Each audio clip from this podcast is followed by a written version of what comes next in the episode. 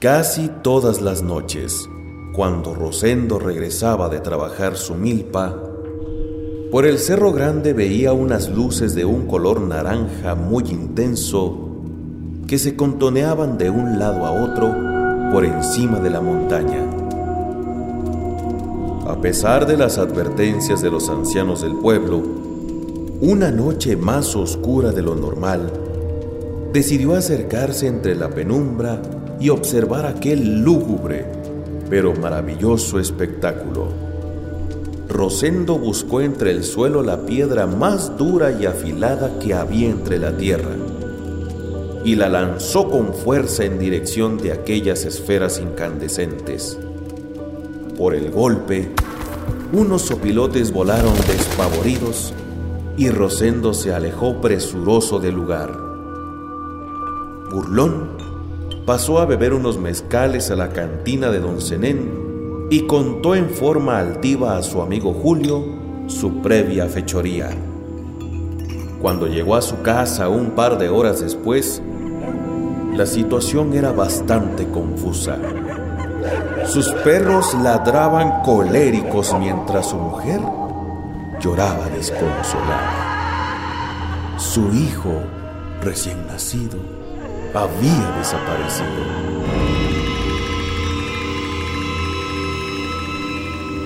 A pesar de la incansable búsqueda, Rosendo nunca volvió a ver a su primogénito.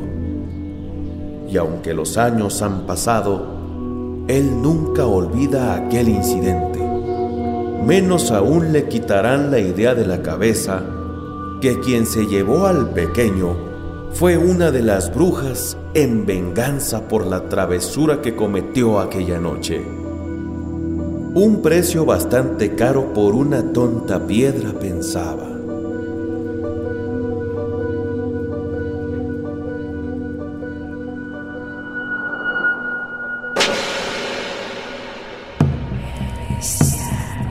El bestiario.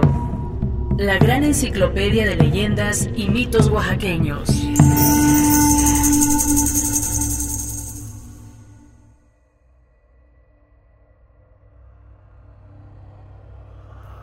En las leyendas que nuestros ancestros compartían a la luz de una hoguera, siempre, en todas las ocasiones, tenía que llegar el momento para hablar de las brujas. En el estado de Oaxaca, a este tipo de personas se les atribuye alta sapiencia de las leyes naturales, con la facultad de realizar desde conjuros y pociones para curar enfermedades, hasta capacidades nahuálicas de transformarse en animales, regularmente en sopilotes o guajolotas. Otra de las constantes que les caracterizan es la peculiar habilidad de tomar la forma de una esfera incandescente. Algunos testigos afirman que son de un fuego muy intenso y se han reportado una infinidad de avistamientos, generalmente sobre los cerros volando de un lado a otro. Para realizar esta transformación, la bruja se despoja de su cabeza, la deposita en el suelo y ya decapitadas pueden volar en el firmamento. Es por ello que realizan este ritual en las montañas, para que nadie pueda acceder de forma sencilla a las desprotegidas cabezas.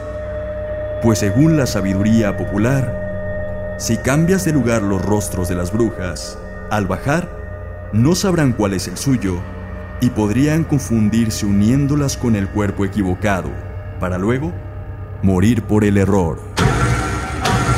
Una leyenda popular en el sureste mexicano narra la historia de un niño que para salvar a su hermano menor de las garras de una bruja, esconde la cabeza de la malhechora y la cambia por la de un cerdo.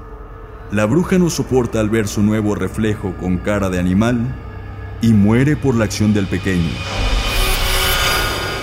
Don Adolfo, de la comunidad de Monte del Toro, en los valles centrales del estado de Oaxaca, nos narra la historia de un avistamiento que le compartió su padre y que sucedió en la década de los años 30. Mi papá platicaba que cuando yo estaba chiquito, tío, este, chiquito, no tiernito, este, este, fueron él y un señor era de padrino, este, de, bautizo, fueron a cuidar una mazorca y dice que cuando vieron que este, la, andaban las pelotas de lumbre y eran las brujas, dice. Ah, pues entonces platicaba mi papá que ahí los dos, entonces mi padrino me dice que le dijo este, mira compadre, las brujas. y ya dice que se quedaron viendo, ¿no? Entonces que le dijo mi padrino a mi papá, vamos a agarrarlas, vamos, y que le dijo mi papá. Se, dice que se pusieron la ropa al revés, y se fueron rezando una oración, porque sabía qué oración rezar, Y este, y llegaron, llegaron allí en el lugar donde estaban las brujas. Dice que estaba, estaba un círculo, un círculo así. Y dice que él, llevaba pistola también, y, las, y les martilló la pistola. Y ni un tiro reventó. Ni uno no reventó. Y cuando les empezó a martillar la pistola, todas las lumbres se apagaron y volaron pulso piloto. Y se fueron a encender hasta donde la línea de los San Martín. Allá hay una lomita, hasta ahí fueron a ascender, ahí se prendieron otra vez.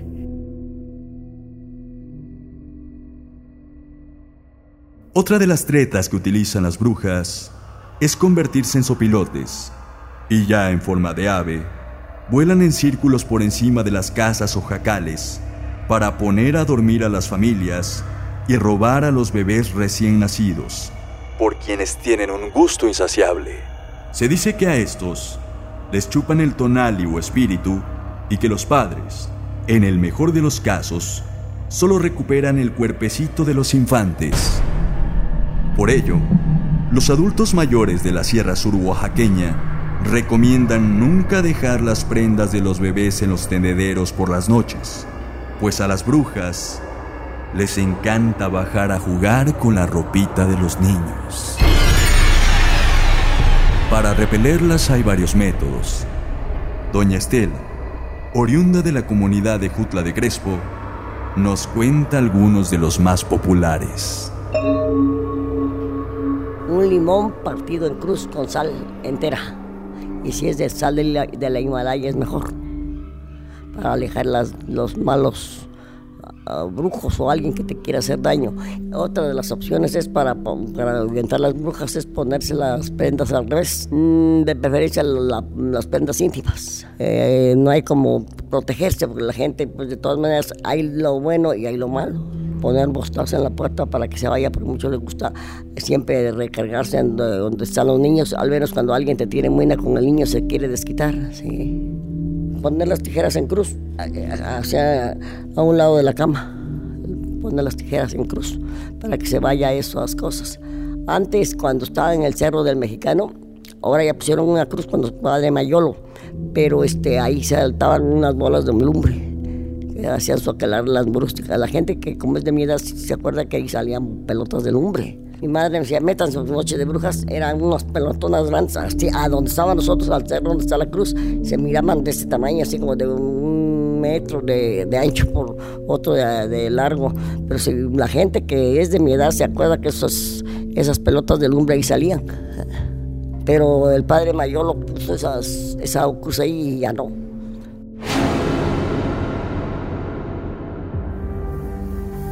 Las brujas, chaneques, tonales, matlaciguas, perros negros y son solo parte de la vasta tradición que habita el imaginario ancestral de nuestros antepasados. Conócelos a todos en el bestiario, la gran enciclopedia de leyendas y mitos oaxaqueños.